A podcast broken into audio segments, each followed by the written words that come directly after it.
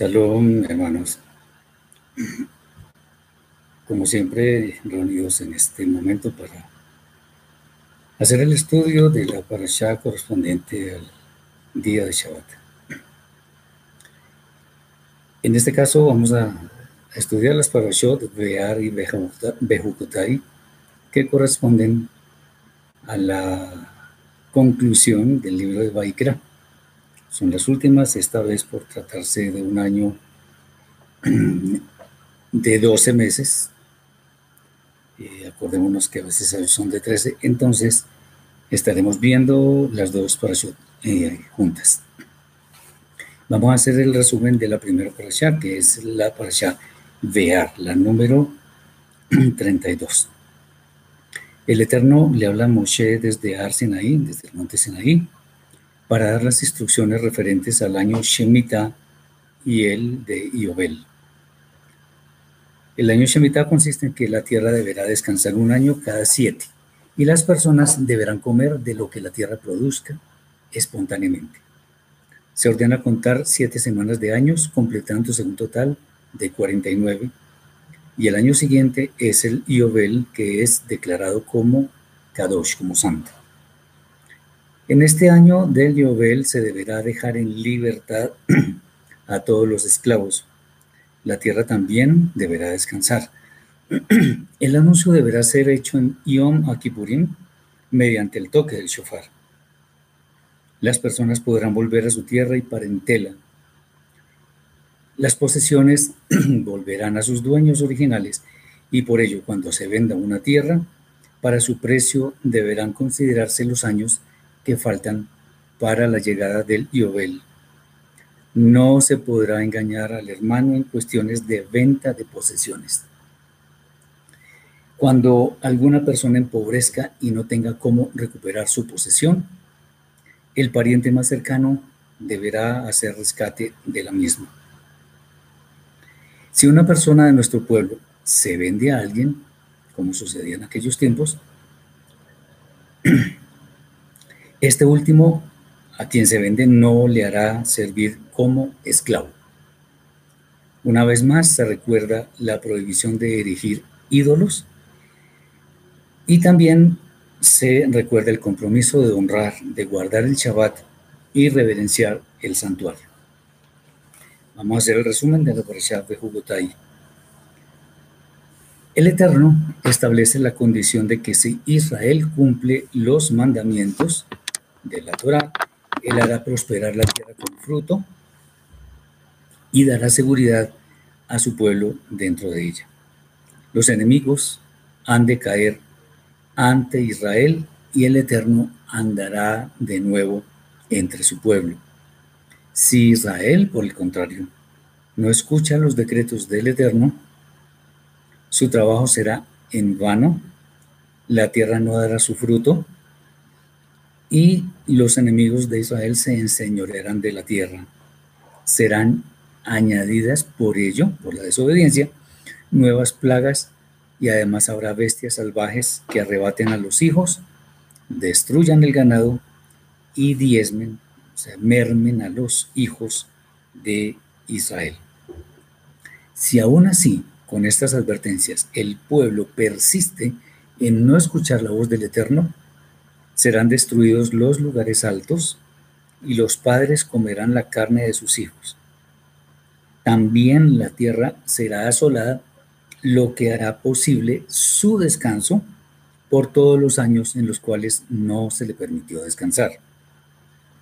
Unos tropezarán con otros y la tierra y los enemigos los consumirán.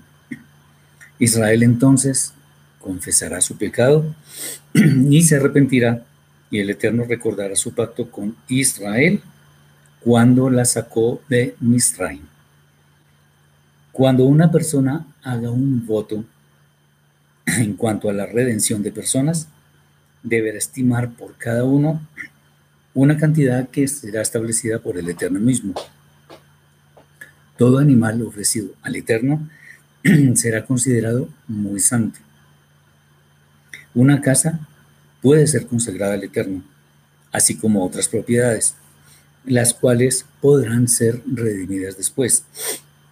la tierra volverá al dueño en el año del Iobel. Las cosas consagradas al Eterno no podrán ser rescatadas. El diezmo de la tierra, así como de la simiente de la tierra, es exclusivamente del Eterno. Muy bien, vamos a ver algunos aspectos que son importantes en las dos parashot.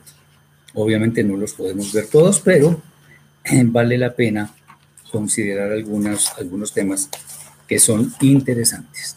Uno de ellos es el, el año de Shemitah y de Iobel. El Eterno nos dice que la tierra debe descansar cada siete años, lo que nos indica que para la tierra su, digámoslo así, su Shabbat es, para, es cada siete años. Sin embargo, teniendo en cuenta que la Torah fue escrita para el pueblo de Israel, no se podría entender que hubiera una misbah para la tierra. Pero esto se explica de la siguiente forma. Las misbot fueron establecidas para el pueblo de Israel y para quien se una a él.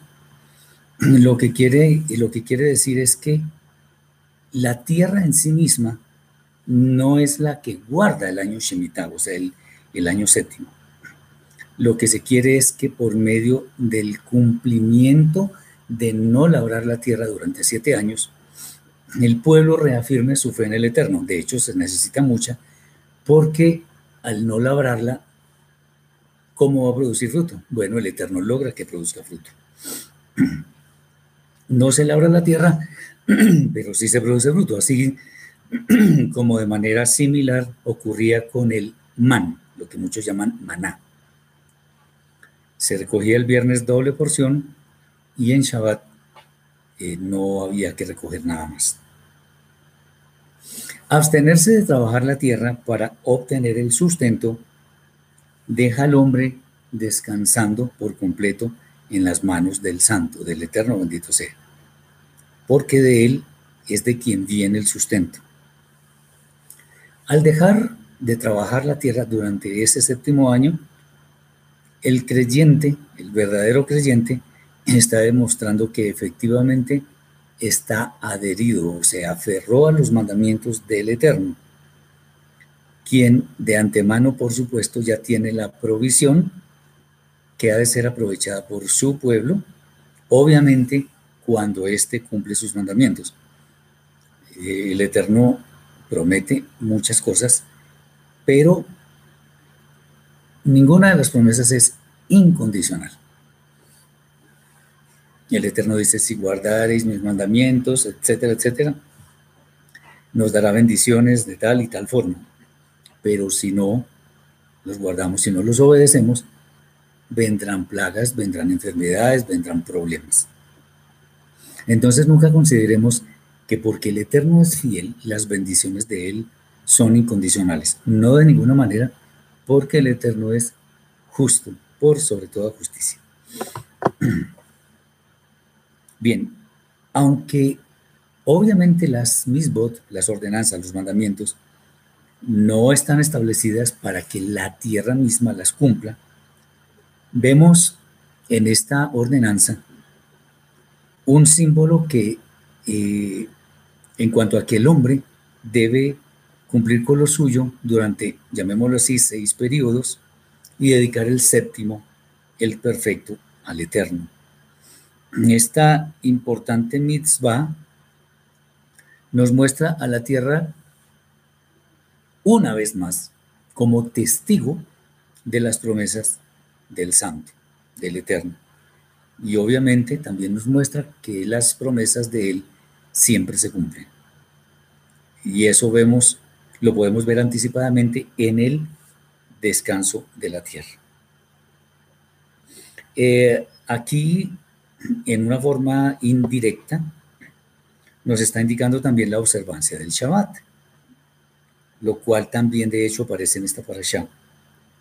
Eh, y en consecuencia también nos muestra lo que ha de suceder al fin de los tiempos. Cuando el Shabbat milenial sea el el tiempo en el cual el pueblo de Israel va a descansar de todo lo que hizo durante los otros seis milenios, seis días. A propósito, recordemos, simplemente como a título de, de buen inventario para que lo tengamos en cuenta. Y es que para el Eterno, un día es como mil años y mil años son como un día. Entonces no estamos diciendo nada extraño en torno al cumplimiento de estas mis votos. El hecho de que el Eterno decrete que la tierra produzca lo suficiente durante este séptimo año, que se le denomina Shemitah, nos enseña también, y bastante de hecho, sobre el regocijo que nosotros debemos tener en el día de Shabbat cuando lo guardamos. La tierra, al descansar, en cierta forma podríamos decir que se alegra, se regocija y de hecho produce el mejor y más abundante fruto para que el pueblo de Israel lo disfrute. Y eso es una sugerencia de lo que nosotros deberíamos hacer en cada Shabbat. La tierra entonces se goza produciendo fruto en abundancia y fruto de calidad. Nosotros, de manera paralela, mostramos nuestro deleite produciendo frutos, como ya lo hemos visto anteriormente, que son el amor, el gozo, la, la, paz, la paciencia, etcétera, etcétera. Todo aquello que está enumerado en la carta a los Gálatas, capítulo 5, versículos 22 y 23. Una, un dato interesantísimo es que cuando el pueblo fue al exilio de Babel, de Babilonia, el exilio duró 70 años aproximadamente. En esos 70 años la tierra descansó. ¿Por qué? Porque en los años que le correspondía eh, descansar, no, el, el, pueblo no la dejó descansar. O sea, serían 7 por 7, o sea, 490 años, más o menos.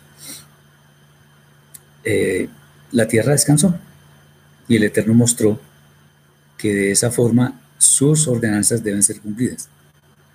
Un caso parecido, no igual, es el que estamos viviendo en el aislamiento que nos ha sido obligado por la cuarentena, por el, virus aquel famoso. Eh, existen muchos videos, muchos artículos en los cuales se muestra que la Tierra está más hermosa. Los mares muestran otro color mucho más vivo. Los animales incluso, muchos animales, se pasean libremente por las calles de muchas ciudades, cosa que nunca sucedía antes. La naturaleza está mostrando que sí vale la pena dejarla descansar. Por supuesto, no es que estemos en un año Shemitah, o quién sabe, pero el caso es que está, el hombre está obligado a dejar descansar la tierra. No se ha cumplido eso adecuadamente, entonces, en forma forzosa, tenemos que aislarnos, tenemos que guardarnos. Muy bien. Adicionalmente es bueno hacer hincapié un poco también en lo que significa el año de Iobel. Y para eso vamos a leer lo que está escrito en el texto correspondiente, en Vaikra 25, 8 al 12. Levítico 25, 8 al 12. Dice así, y contarás siete semanas de años. Es rara esta expresión, que no es la única vez que aparece. Siete semanas de años. Lo que se quiere decir simplemente es siete conjuntos de siete. En otras palabras, 49. Dice siete veces siete años. Esta es una reafirmación de lo, que estamos diciendo. De modo que los días de las siete semanas de años vendrán a hacerte 49 años. Y entonces harás tocar fuertemente el shofar en el mes séptimo a los 10 días del mes. El día de la expiación haréis tocar el shofar por toda vuestra tierra. y santificaréis el año 50 y pregonaréis libertad en la tierra a todos sus moradores. Ese año os será Yobel y volveréis cada uno a vuestra posesión y cada cual volverá a su familia. El año 50 os será Yobel. No sembraréis ni segaréis lo que naciere de suyo en la tierra, ni, vendimiaréis sus viñedos, porque es Yobel. O sea, Yobel es jubileo. Santo será vosotros, el producto de la tierra comeréis. En este pasaje eh, aprendemos cosas interesantes que igual nos aplican hoy en día, aunque el templo no esté en pie y no está el sacerdocio levítico oficiando. Y de hecho también aplican el tiempo futuro, sobre todo para la eternidad. Vamos a mirar. Al ser anunciado el toque del shofar, se nos, está enseñando sobre la futura venida del rey que nos dará libertad definitiva para acceder al mundo futuro, así como lo concede el Iobel. Eh, bueno, aquí debo decir algo. Y es que existen algunas comunidades en las cuales en los rituales del día de Yom HaKippurim eh, hacen sonar el shofar. Bueno, en realidad la Torah nos está diciendo que el shofar en el día de Yom Kippurim se debe hacer sonar cuando suceda el año del Yobel, del jubileo. Por lo tanto, es un error hacer sonar el shofar cuando no es Yobel. Hay un tema interesante, y que cuando tenemos dudas sobre algo, es mejor que nos abstengamos. ¿Qué significa esto? Que mientras celebremos aquí en la tierra el día de Yom Kippurim, pues es mejor abstenernos de tocar el, el, shofar porque no sabemos exactamente si estamos o no estamos en un año de Yobel. Muy bien. El Yobel, el año de jubileo, nos enseña algo muy importante y es que el objetivo es que todo sea como al principio. Y por eso hay cosas, hay temas que se restauran en este año. El hombre un día recuperará todo lo perdido desde el pecado de nuestros primeros padres. De, eso, de hecho, este año sucederá en un Shabbat de años. Recordémonos, recordemos que Yeshua, por allá en el libro, en el Evangelio, en la Masorá de Hilel de Lucas, capítulo 4, versículo 16 y siguientes, dice que él, como de costumbre, iba a la sinagoga y estuvo leyendo algo y leyó un pasaje que es precisamente el año del Yobel en el capítulo 61 del profeta Yeshayahu. Hablaba de libertad de los cautivos, de libertad eh, de libertad de la esclavitud de muchas otras cosas. Cuando Yeshua dice eso, que dice, perdón, dice que esa profecía se está cumpliendo ante sus ojos, está declarando sin temor a equivocarse que él mismo es el Yobel nuestro, porque él es el que viene a pregonar y a lograr, de hecho, la libertad de nuestras ataduras que son causadas por el pecado. Dice Ivana, yo he visto que tocan el shofar en bodas judías. Eh, sí, es cierto, y se toca en otras, en otras oportunidades. Pero cuando se trata de Yom Kippurim, solo se puede tocar cuando a ciencia cierta se sabe que está ocurriendo el año de, de, de Yobel, básicamente. Sí, obviamente el shofar tiene varias aplicaciones, pero vale la, la aclaración. El sustento, lo que nosotros tenemos con lo cual sobrevivimos, es potestad del santo, bendito sea. La orden de no trabajar la tierra en este año nos indica que el Eterno, sin lugar a dudas, sabe cómo va a cuidar a su pueblo. Y esto no tiene nada que ver, no se relaciona con las circunstancias que su pueblo tenga que vivir.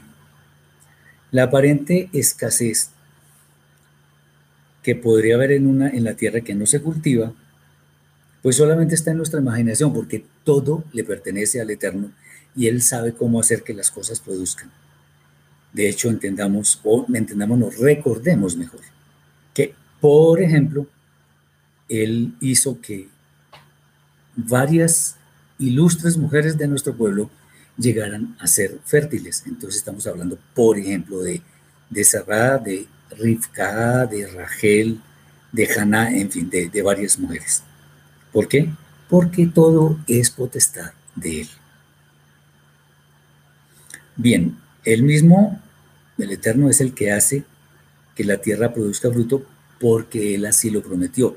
Y Él es fiel a su palabra porque siempre la cumple.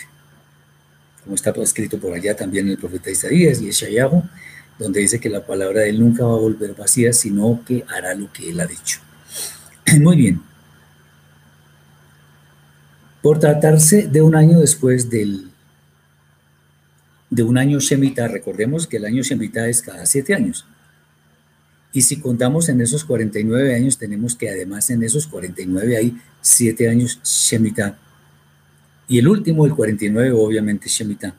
Entonces el Yobel vendría a ser como una especie de octavo.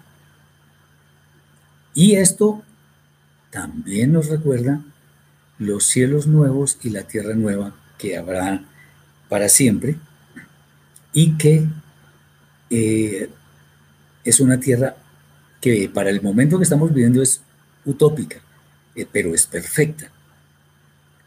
Y nos está recordando lo que el Eterno ha prometido para las moradas eternas, para el Olam Entonces, la plenitud de la santidad de la eternidad es prefigurada también por el año de Iobel. Es bueno que entendamos algo. Lo que el Eterno ha declarado como Kadosh es en realidad lo que más produce y lo que mejor fruto produce. El Yobel era tan productivo que no solamente se podía disfrutar de, lo, de lo producido durante ese año, sino al año siguiente también. En el día de Shabbat, que también es santo, se nos ha enseñado, de, acuerdo con las, con las opiniones de muchos sabios de Israel, que en el Shabbat recibimos como un alma adicional. Eso causa que nuestro aprendizaje sea mejor más que cualquier otro día no es literal, no entendamos que, de pronto estamos enseñando que nos viene un alma, quién sabe dónde. No, es una forma de entender que nuestro entendimiento se abre de una manera muy especial. Bien, así como en el Yobel el fruto es espontáneo, en el Olan también será espontáneo y además muy abundante. Cada persona deberá volver o podrá volver mejor a su parentela o a su posesión. Aprendemos también que al final de los días, en el Shabbat milenial, o después del Shabbat milenial mejor, volveremos a unirnos a la luz infinita del Eterno, bendito sea. De allá procedemos. Es bueno decir algo con respecto al año de Iobel. Así como tiene cosas muy buenas, el ser humano se ha inventado cosas que van en contra de la majestad del Eterno. Y vamos a, a, ver de qué se trata. Resulta que el ser humano es muy apegado a ciertas posesiones materiales, en especial el dinero. Recordemos por allá en la segunda carta de Timoteo, capítulo 6, versículo 10, si no estoy mal. Dice que raíz de todos los males es el amor al dinero. Es absolutamente cierto. Y vamos a ilustrarlo con algo que ha pasado en Israel. El Eterno dice que en el año de Iobel, todo vuelve a, su dueño, pero además las deudas son condonadas, son perdonadas. Entonces, muchas personas, esto no es casual ni eso es raro, muchas personas a sabiendas de que se acercaba el año de Iobel, temían por, porque su, dinero no, no, volviera a su poder. Pero la Torah lo dice. Bueno, se idearon ellos un, un, truco bastante curioso llamado el prosbul. ¿En, ¿En qué consistía? El prosbul era una maniobra, digámoslo así, en la cual la persona A que le iba a prestar a la persona B no le daba directamente ese dinero a la persona B, sino que se lo entregaba a, un, a una junta o a unas personas que iban a administrar ese dinero durante el Yobel. Y esa junta, por no ser, como lo llamamos hoy, una persona natural, no es de tú a tú, sino simplemente una persona, una persona jurídica, mejor, por, tratar, por tratarse de, de una, de, de alguien que no es una persona particularmente, se encargaba de administrar esos dineros de tal manera que independientemente del tiempo que faltara para la llegada del Iobel, ellos podían cobrar, porque eso no les aplicaba, porque esa junta de personas no era exactamente una persona particular, sino un ente, una, una cosa. Y así estaban, literalmente, y hay que decirlo, estaban burlando la ordenanza celestial. Entendamos que al Eterno no lo podemos engañar. Podemos inventarnos lo que queramos. Recordemos cuando nuestros primeros padres desobedecieron la orden del Eterno lo primero que hicieron fue esconderse, porque sintieron que estaban desnudos y de pronto pensaron que el Eterno no sabría dónde estaban, pero obviamente ya sabemos lo que pasó. El Eterno les, dijo, es que ¿cómo así? Es que ¿cómo sabe usted que está desnudo? Bueno, lo mismo pasa acá. Nosotros no podemos inventarnos trucos, maniobras y cosas por el estilo para eh, lograr que una mitzvah que parece onerosa no nos afecte. Tengamos en cuenta que la plata y el oro son del Eterno. Por lo tanto, no podemos eh, asumir que lo que nosotros tenemos como posesión en esta tierra eh, temporal es realmente nuestro, porque así, así dice el profeta Hagai, Ageo. Mía es la plata y mío es el oro, dice el Eterno de los ejércitos. Todo es de Él. Él sabrá por qué estableció esa misma. Es una prueba para quienes tienen muchas posesiones y de pronto eh, tienen esta situación. Bien. Esto en cuanto al Yobel. Hay otros temas de esta por allá que son interesantes. Miremos algo sobre la redención de la, de la propiedad. Y esto es bellísimo. En Baikra, Levítico capítulo 25, versículos 25 al 28, está escrito. Cuando tu hermano empobreciere y vendiere algo de su posesión, entonces su pariente más próximo vendrá y rescatará lo que su hermano hubiere vendido. Y cuando el hombre no tuviera rescatador y consiguiere lo suficiente para el rescate, entonces contará los años desde que vendió y pagará lo que quedare al varón a quien vendió y volverá a su posesión. Mas si no consiguiere lo suficiente, para que se la devuelvan, lo que vendió está, estará en poder de quien lo compró hasta el año de Yobel, de jubileo, y al jubileo saldrá y él volverá a su posesión. Es interesante. Eh, pregunta Oneida que si es una, que son personas que no son israelitas. No, son judíos. Son judíos. Entonces, un ejemplo que, nos ilustra el cumplimiento de esta misma lo constituye el pasaje de Ruth y Boaz, donde él se convierte en redentor de la propiedad. El Midrash lo, lo ilustra así. Cuando Naomi escuchó que su nuera se había pasado el día recolectando granos en los campos de Boaz, ella exclamó, gracias a Elohim, él es un pariente nuestro. Él es uno de los que podrán salvarnos. Ella se refería al hecho de que la pobreza la obligó a vender los campos de su hijo y de su esposo y ella esperaba que Boaz, como pariente cercano, volviese a comprar esas propiedades. Naomi le dio instrucciones a Ruth para que visitara a Boaz, eso está escrito en el libro de Ruth, y para que le recuerde a este su obligación. Ella sabía que él pasaría la noche en el granero para guardar la cosecha que acababa de juntar. Esa noche Boaz comió su comida, se recostó para dormir en el suelo trillado del granero y en medio de la noche se despertó como consecuencia de la aparición de una mujer en ese granero. Esa mujer obviamente era Ruth. ¿Quién eres? le preguntó. Yo soy Ruth, su sirvienta. Ella respondió. ¿Y para qué has venido? le preguntó Boaz. Vine, dijo ella, para recordarle las leyes de la Torah. Estamos hablando de un relato del Midrash, no es exactamente eh, algo que es literal.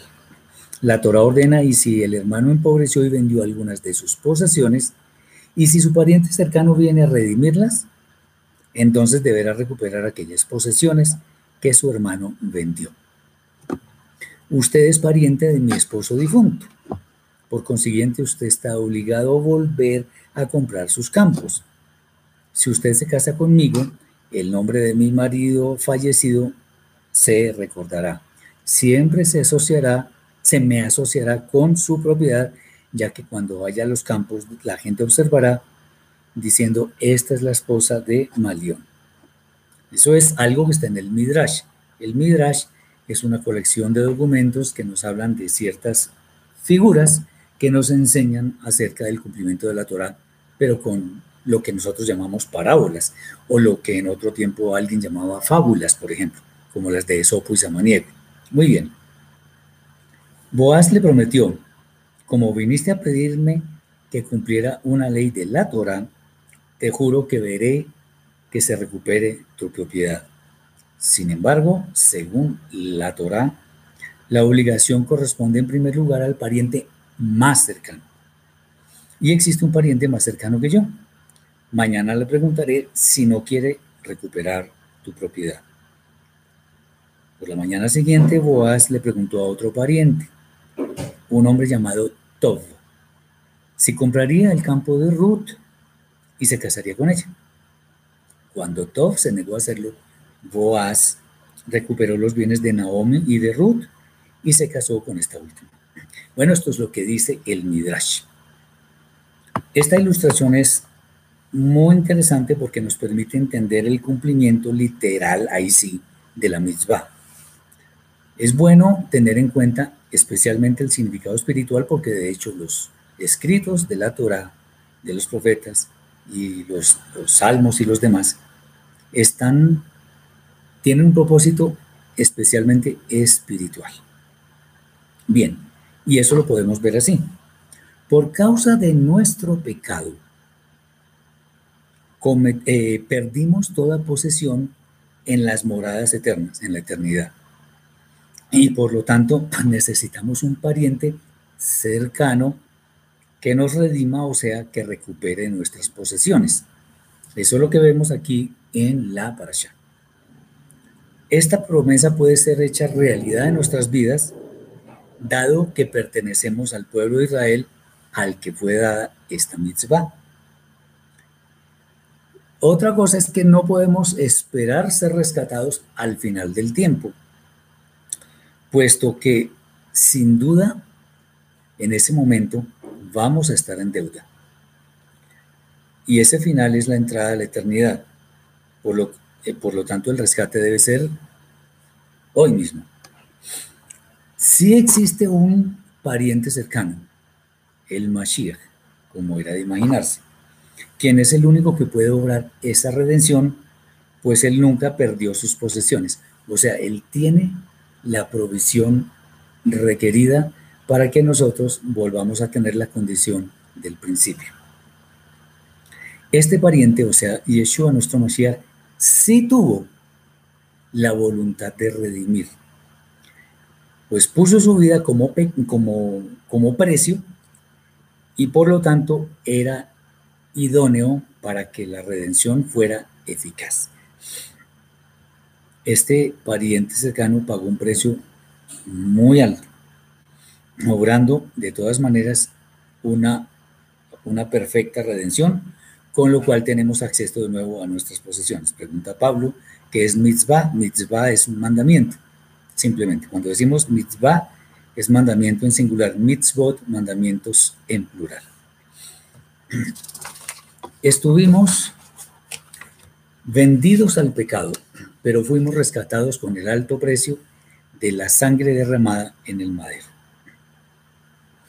O sea que la obra expiatoria de nuestro rey, del Mashiach, fue perfecta y cumplió todas las expectativas del Eterno, que fueron ideadas desde antes de la eternidad.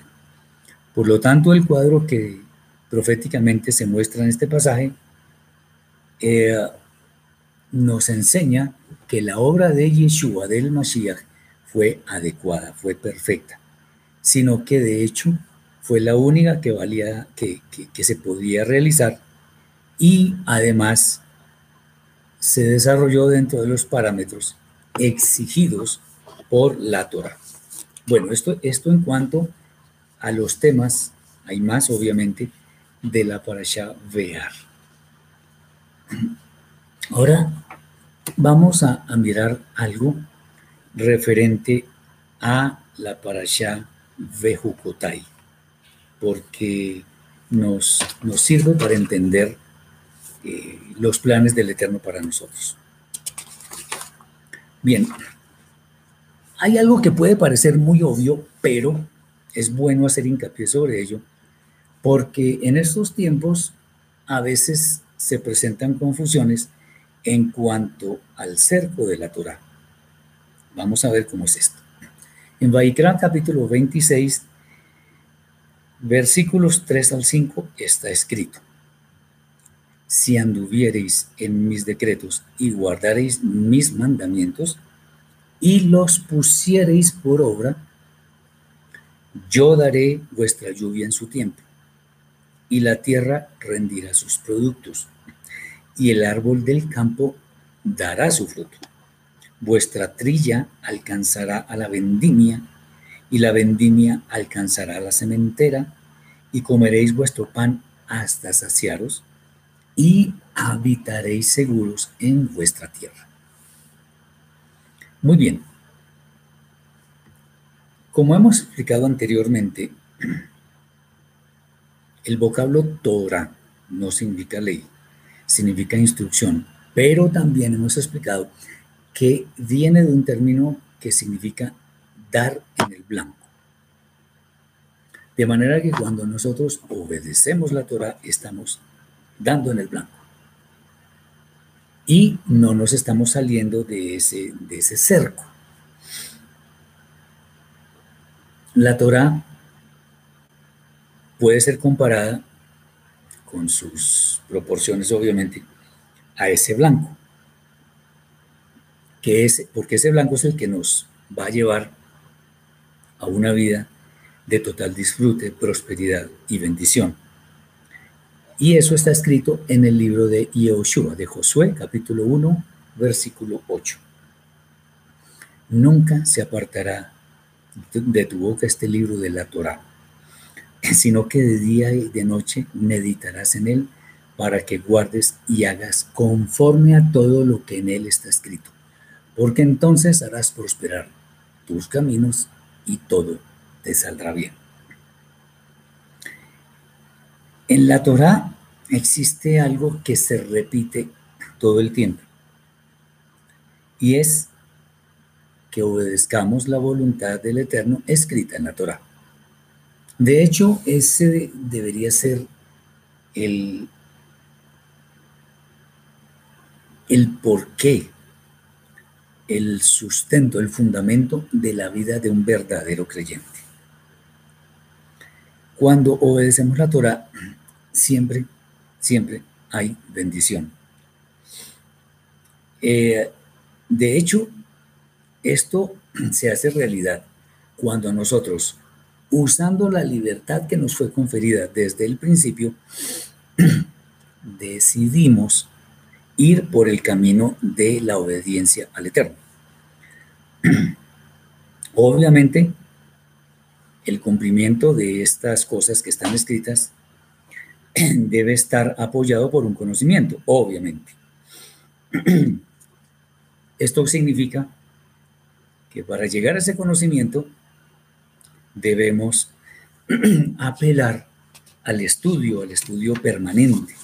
Permanente no significa a toda hora, todos los días, porque pues obviamente tenemos que atender a una familia, tenemos que hacer algunas actividades en el trabajo, los que están trabajando, y así sucesivamente. No solamente hay muchas instrucciones que debemos aprender literalmente, sino también muchas otras que debemos entender que tienen cierta interpretación porque tienen inmersa una enseñanza que es la que el Eterno quiere que nosotros adoptemos para nuestro diario ¿Qué significa esto? Que el camino perfecto es la Torah. Yo he puesto algún ejemplo que de pronto vale la pena recordar ahora. Si nosotros vamos en el carro con destino a, un sitio en el cual vamos a pasear, vamos a descansar, en fin, vamos por una autopista bien pavimentada, sin baches ni nada de eso. Y de pronto alguien que va con nosotros en el carro nos dice, yo conozco un atajo que nos puede ahorrar mucho tiempo en el trayecto. Sugiero que nos vayamos por ahí. Y resulta que nos vamos por ese atajo y nos encontramos que hay piedras, obstáculos, muchos objetos tirados por el camino. Hay muchos baches en la tierra y de pronto el carro se puede pinchar, la suspensión puede sufrir, en fin. Y el tiempo que duramos arreglando todas esas cosas por irnos por ese supuesto atajo es mayor al que utilizaríamos yéndonos por la autopista sin ningún problema. Entonces, esa autopista es la Torah. Tenemos allanado el camino para cumplir con la voluntad del Eterno. Pero si queremos hallar atajos como rituales, como ciertas normas legalistas, nos vamos a encontrar con que sin duda nos van a hacer sufrir, nos van a esclavizar. Y de pronto vamos a quedar un poco hastiados de todo eso. Y lo que queremos es volver al camino del que nunca debimos salir porque la Torah, que es la autopista, nos lleva a sitio seguro sin ningún problema. Entonces, el pasaje que acabamos de leer nos indica que para poder acceder a las bendiciones que el Eterno promete allí, hay que poner por obra los decretos de la Torah, que son parte de la voluntad del Eterno. De esta manera, podemos asegurar que vamos a estar, y valga la redundancia, seguros. Es estar siempre dentro del cerco de la Torah, recordemos de dar, el dar en el blanco. El camino que hemos de recorrer es el de las misbot, de los mandamientos. Y por lo tanto, nuestros pasos de esa forma estarán encaminados a adquirir la luz infinita del Eterno bendito sea. El Eterno nos promete, y recordemos que su palabra siempre se cumple, que al andar en sus decretos, la tierra dará su fruto. O sea, en realidad nuestro trabajo no es propiamente el que hace que la tierra dé fruto. Es como cuando ocurren milagros. Sí, el Eterno delega, digámoslo así, en ciertas personas que se operen milagros. Por ejemplo, el Eterno le dijo a Moshe que tomara su vara y que abriera el mar, el Yansuf, y por ahí pasó todo el pueblo de Israel. ¿Quién abrió el mar? No fue Moshe. Moshe no tenía el poder de hacerlo. Fue el Eterno por medio de Moshe. Cuando una persona es sanada milagrosamente, eh, el instrumento puede ser evidentemente una persona, pero la sanidad definitivamente viene del Eterno. Entonces, si entendemos esto, vamos a estar resguardados de muchos males. Si nosotros seguimos las ordenanzas que el Eterno ha establecido en su Torah, por supuesto nos va a ir bien. No tengamos la menor duda. Que nos vaya bien no significa que nos llenemos de dinero. No significa que nos ganemos la lotería y cosas de esas sino que vamos a estar resguardados de pronto de enfermedades, de sucesos negativos, vamos a estar protegidos, en fin. Entonces, cuando leemos esto y, de pronto también lo que es más famoso aún, lo que está en Devarim, Deuteronomio capítulo 28 y, y siguientes, que ha tomado el famoso nombre de las bendiciones y maldiciones del Eterno, en realidad nosotros, más que bendiciones y maldiciones, debemos entender que esas son leyes naturales que el Eterno mismo estableció. Así como, aunque no aparece en la escritura literalmente, sabemos a ciencia cierta que un embarazo dura aproximadamente entre 36 y 40 meses y cosas de ese estilo porque esa es una ley que el Eterno estableció. De manera similar, ocurre que cuando el Eterno dice, si tú me obedeces, yo te bendigo. Si no me obedeces, estás en problemas. Esas son leyes que están escritas en la Torah y que no van a variar. Por lo tanto, son leyes naturales. Entonces, cuando sobreviene, por decir así, un castigo, que en realidad es una retribución por nuestras malas obras, en realidad lo que estamos viendo es que se está cumpliendo una ley natural que el Eterno estableció. Entonces, no critiquemos al Eterno diciendo, qué, qué castigo tan grande. me parece que, al Eterno se le fue la mano.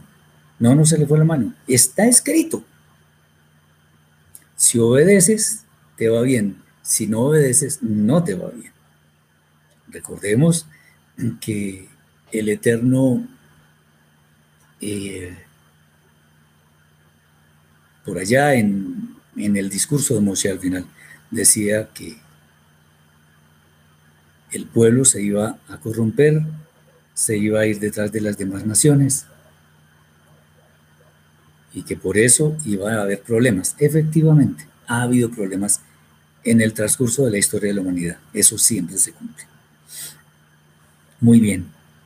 Entonces, entendamos que si la tierra da su fruto, no es por causa de que yo soy un buen eh, jardinero o trabajo bien la tierra y por eso la tierra produce. Bueno, obviamente, si el Eterno nos pone a trabajar la tierra, y con esto estoy eh, hablando de todo tipo de trabajo, de toda de actividad, si hacemos lo que nos toca hacer en forma adecuada, vamos a recibir bendición. Y si no, no vamos a recibir bendición. Entonces, someternos a las leyes, a las ordenanzas, a los mandamientos del Eterno, nos va a llevar al lugar seguro.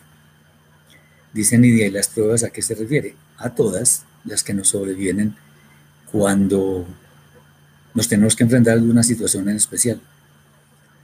Si en estas pruebas nosotros nos remitimos a lo que el Eterno establece, la prueba la vamos a superar. Si vamos a actuar en nuestras propias fuerzas, en nuestras propias fuerzas, no la vamos a superar. Y el Eterno nos va a mostrar por qué nos sucede lo que nos sucede. Muy bien, este es un, un tema muy importante. Hay otro, otro entre los muchos que aparecen en estas parashot, especialmente en Bejukotai, que es la última del libro de Baikra, es una que yo he llamado una dura batalla contra el Yetzer Ara. El ser humano a veces no escarmienta con las circunstancias negativas que le sobrevienen por causa de sus malas acciones. Aunque muchas veces actúa mal en forma totalmente consciente. Y aquí el Eterno nos está llamando la atención sobre ese tipo de cosas que suceden especialmente. Nos dice, y si aún con estas cosas no me oyereis, o sea, ya nos dijo que iban a sobrevenir cosas negativas en nuestra vida, si no obedecemos, dice, y si aún con esas cosas que ya dijo el Eterno, no me oyereis, yo volveré a castigaros siete veces más por vuestros pecados. Interesante. Y después dice, si anduviereis conmigo en oposición y no me quisierais oír. Y después dice, y si con estas cosas no fuereis corregidos, sino que anduviereis conmigo en oposición. Y finalmente, para acabar de rematar, dice, si aún con esto no me oyereis, sino que procederéis conmigo en oposición, ahí el Eterno está haciendo una advertencia muy fuerte de las consecuencias que vienen por no obedecer su sagrada Torah. O sea, la la primera advertencia es contra la desobediencia del pueblo de Israel. Y esto nos muestra, cuando el Eterno dice, y aún si con esto no obedecen, y después, pero si aún no obedecen, eso significa que muy seguramente habrá quienes no van a obedecer. Eso se va a presentar necesariamente. Entonces, aunque es el Eterno quien establece esas advertencias, leyes naturales, es muy posible que haya personas que no obedezcan. Como dice el dicho popular, no hay peor ciego que el que no quiere ver, y no hay peor sordo que el que no quiere oír. En cada una de estas reprensiones que acabo de, mencionar, viene una retribución cada vez mayor. Y eso siempre se ha cumplido en la historia de Israel, porque lamentablemente no ha sido capaz de sostener el estandarte de la Torah y mostrarlo a las demás naciones, sino que se ha empecinado en seguir su camino. Obviamente no estoy hablando de todo el pueblo de Israel, estoy hablando de una parte muy importante, porque evidentemente existe lo que muchos conocemos como un remanente fiel que sí obedece. Además, sin eh, deseos de fama o cosa parecida. Nosotros en la práctica estamos sometidos a un exilio muy penoso, que los sabios de Israel llaman el exilio de Edom, que se asocia con Roma. En estas condiciones, el pecado que ha rodeado al pueblo de Israel y que lo rodea en este momento, lamentablemente ha influido en la asimilación del pueblo escogido hacia las demás naciones, a tal punto que incluso ha perdido la noción del amor hacia el Eterno. Bendito sea. Es sabido que, por ejemplo, cuando sucedió el exterminio el asesinato masivo por parte de Hitler, muchos renegaban del Eterno. Muchos es muchos, otros no, por supuesto. Recordemos aquel pasaje de los amigos de Daniel cuando iban a ser eh, echados en un, en un horno ardiendo. Ellos dijeron, mire rey, nosotros le decían a Nabucodonosor, Nabucodonosor, nosotros no nos vamos a inclinar ante esa estatua, porque sabemos que el Eterno puede salvarnos de usted y del que sea. Y si no, o sea, si no nos salva, porque es su voluntad, igual no nos vamos a inclinar ante su estatua. Eso es obediencia. Una obediencia probada, una obediencia auténtica, una obediencia que no escatima ningún esfuerzo para tratar de agradar al Eterno. Por estas razones es que el Eterno previene al pueblo de Israel con estas advertencias. Eso significa, de acuerdo con lo que el Eterno ya había previsto, que nuestra mala inclinación, nuestro y etcétera, ha hecho de las suyas, ha encontrado un terreno abonado en nuestras almas para hacer y deshacer. Por eso es que muchas pruebas que nos sobrevienen día a día, nos cuesta mucho trabajo superarlas. Pero el Eterno es fiel para mantenernos y si nosotros decidimos obedecer, sin duda vamos a ser levantados. Recordemos por allá, creo que está en el libro de Proverbios de Michelet, donde dice, siete veces cae el justo y de todas ellas eh, se levanta. De hecho, el Eterno lo ayuda a levantarse. Bien, hay en este asunto algunas circunstancias muy importantes que es bueno entenderlas. La misericordia del Eterno siempre está disponible. Nunca se ha ido del pueblo de Israel.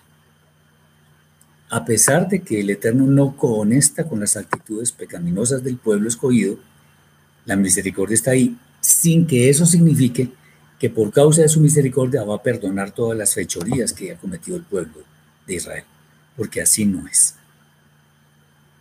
Obviamente, para que el pueblo de Israel medite y trate de evitar esas consecuencias es de, de desobedecer, es que el Eterno le está advirtiendo. Si no obedece, mire lo que le va a pasar. Y si usted decide no obedecer esta primera advertencia, viene otra advertencia y en esa advertencia le estoy diciendo que le va a pasar algo peor y así sucesivamente. Obvio que cuando el Eterno es reiterativo en algún tipo de advertencia, es porque esa advertencia es muy importante. Muy importante. Es como, por ejemplo, cuando sucede el tema de los sueños, pero los sueños que vienen del Eterno, no cualquier sueño. A veces los sueños se repiten. Y qué cosa tan interesante, porque cuando un sueño del Eterno se repite, es porque hay un mensaje que Él quiere que se conozca en forma inminente. Muy bien. Andri eh, dice que ha pertenecido a la iglesia adventista y también a la iglesia pentecostal. Aquí siempre será bienvenido y me parece muy un honor que, que nos esté acompañando y espero que esto sea de bendición para su vida.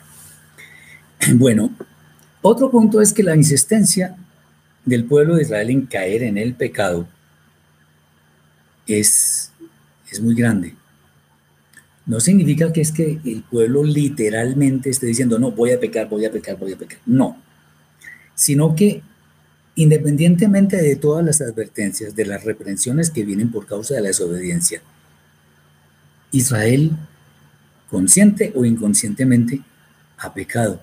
Recordemos, por ejemplo, el pasaje que está escrito en el profeta Ezequiel, Ezequiel, donde habla de dos mujeres rameras una llamada Ola y la otra Oliva. Se estaba refiriendo a Yehuda e Israel. Cosa terrible. Porque las dos ciudades, en resumen, todo el pueblo de Israel estaba comportándose como una ramera, o sea, accediendo a complacer a los extraños. Cosa dura. Entonces por eso el Eterno se apresta siempre a advertir a Israel. El Eterno no le hace la tarea a Israel. O sea, no lo obliga a cumplir y le dice, tiene que cumplir hoy esto para que no le pase esto. No, Él nos dio libertad. Nos dio una libertad para que nosotros decidamos hacer lo que es correcto delante del Eterno. En otras palabras, para que decidamos obedecer la Torah. Nada más que decir. El hecho de que Israel haya, haya sido un poco cabeza dura implica que nosotros le hacemos juego al Yetzerara. Y aunque a veces no nos damos cuenta, él actúa en forma soterrada, en forma oculta a veces. Y por eso caemos en pecado. Tenemos que tener mucho cuidado. ¿Qué dice el, eh, el Shaliach? Resistid al diablo y él huirá de vosotros. Muy bien. Entonces, ese Yetzerara debemos tener en cuenta que no lo podemos menospreciar porque es un, enemigo muy poderoso. Eh, bueno, dice José Manuel que una consulta hace algún tiempo con respecto a que quiero obtener una Biblia sin errores y malas traducciones. No existe. No existe. A no ser de que sea la Biblia en hebreo y usted mismo la traduzca, pero no existe. Ninguna traducción es 100% confiable. Lo he manifestado en las respuestas que he dado múltiples veces en el chat, en, el, en los videos. No va a encontrar ninguna versión que sea 100% confiable. Hay unas mejores que otras y por eso es bueno de pronto adquirirlas, pero no estudiar en forma autodidacta para que tengamos mucho cuidado, sino sugiero siempre hacerse un maestro de las raíces hebreas de la fe. Bien. Cuando el Eterno nos advierte acerca de las consecuencias que han de sobrevenir por causa de nuestro pecado, eh, es porque somos capaces de superar esas tentaciones. Recordemos una vez más lo que dice Rab Shaul, el apóstol Pablo, en Primera de Corintios, capítulo 10, versículo 13, donde dice que no nos ha sobrevenido ninguna prueba o tentación que sea humana, sino que el Eterno es fiel para que juntamente con la, con la tentación o con la prueba nos dé la salida para que podamos soportar. Eso es claro. Si el Eterno dice eso por medio de sus enviados, hagamos caso, obedezcamos. Eso es lo que Él nos dice, entonces obedezcamos. Y como dice otra vez Yoshua, Josué 1.8, nunca se apartará de tu boca este libro de la Torá, sino que eh, debes meditar en él para que guardes y hagas todo lo que en él está escrito, porque entonces harás prosperar tu camino y todo te saldrá bien. Muy bien. Eh, muy bien, Andri, bienvenidos acá para que les vaya bien. Andri y Ángel. Bien. Ah, el más serio oponente definitivamente no podemos menospreciarlo es nuestra propia mala inclinación. No son las demás personas, no son las circunstancias, no, es nuestra mala inclinación, nuestro Yetzerra. Ese es el peor Satán que existe. Por eso debemos luchar contra él con la seguridad de que si obedecemos al Eterno, esa lucha será fructífera. Finalmente, hay una gran oportunidad para volver al camino correcto mientras tengamos vida. Y ese día es hoy. Nadie tiene la vida comprada, nadie sabe cuándo debe irse a rendirle cuentas al Creador cuyo nombre es bendito. Nadie. Por tanto, debemos entender que hoy es la gran oportunidad que se nos presenta para arrepentirnos, para pedir perdón y para enderezar nuestro camino. Ante nosotros tenemos opciones para escoger, obviamente cada una con su recompensa. Las recompensas o las advertencias mejor son dichas en forma condicional. Dice, si obedeciereis, yo te daré tal cosa, te daré bendiciones, etc. Pero si no obedeciereis, estamos hablando de condiciones. Si obedecemos, nos va bien. Si no obedecemos, no nos va bien. Simplemente. Bien. De cada uno de nosotros depende que eh, alcancemos el famoso galardón que tenemos reservados, eh, los sadikim, o también podemos ir por la vergüenza del geinom. Dice acá Pablo, la Biblia Valera le parece una buena traducción. No es tan buena porque igual en la Brida Hadashan, lo que estamos estudiando, eh, además de la Torah, se les va un poco la luz. Yo diría que apelemos a algo que sea directamente del hebreo. Y hay traducciones que no están tan manipuladas. Bien, pero si, si la tiene, está bien. Pero no estudie en forma autodidacta, pregunte. No saque, eh, no saque conclusiones por sí solo, sino pregunte a alguien que le pueda ayudar. Por eso digo, yo sugiero un maestro de las raíces hebreas de la fe. Bien. El pueblo de Israel fue engendrado para que escogiera la opción de adquirir vida. Y eso se refleja en su punto máximo en la eternidad. Pero mientras tanto, mientras estemos en esta edad presente, fuimos diseñados de todas maneras para que con nuestra libertad escogiéramos la opción de obedecer siempre al Eterno. La lucha que hoy en día tenemos es muy dura.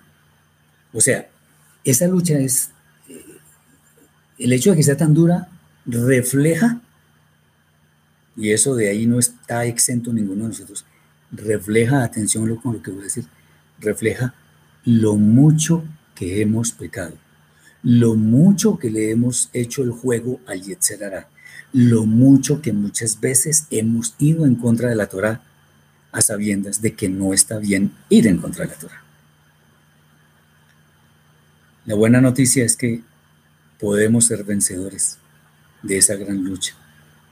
El Eterno ha de ayudarnos y ese esfuerzo que hacemos al luchar para que ese Yetzerara huya a nosotros, sin duda va a ser fructífero. Seguimos aislados y esta pandemia nos sirve para meditar mucho en también muchas cosas. Así como en los días previos al día de Yom Teruah y de Yom Kippurim, los aprovechamos para hacer introspección de nuestra alma, examinarnos a fondo a nosotros mismos. Les invito a que lo hagamos en estos días de aislamiento, que a solas con el Eterno le expongamos todas nuestras maldades, pero también nuestro deseo de servirle. Esto es una lucha que en últimas vale la pena. Independientemente de que el camino sea largo, podemos recorrerlo adecuadamente sin tomar los famosos atajos. Espero que esto haya sido de bendición para mis hermanos y si el Eterno lo permite, mañana eh, nos veremos a la una de la tarde hora de Colombia para tratar un tema muy interesante que es vivir con las prioridades correctas. Muchas bendiciones para todos. Que el Eterno los guarde, los proteja de toda cosa mala y Shabbat Shalom.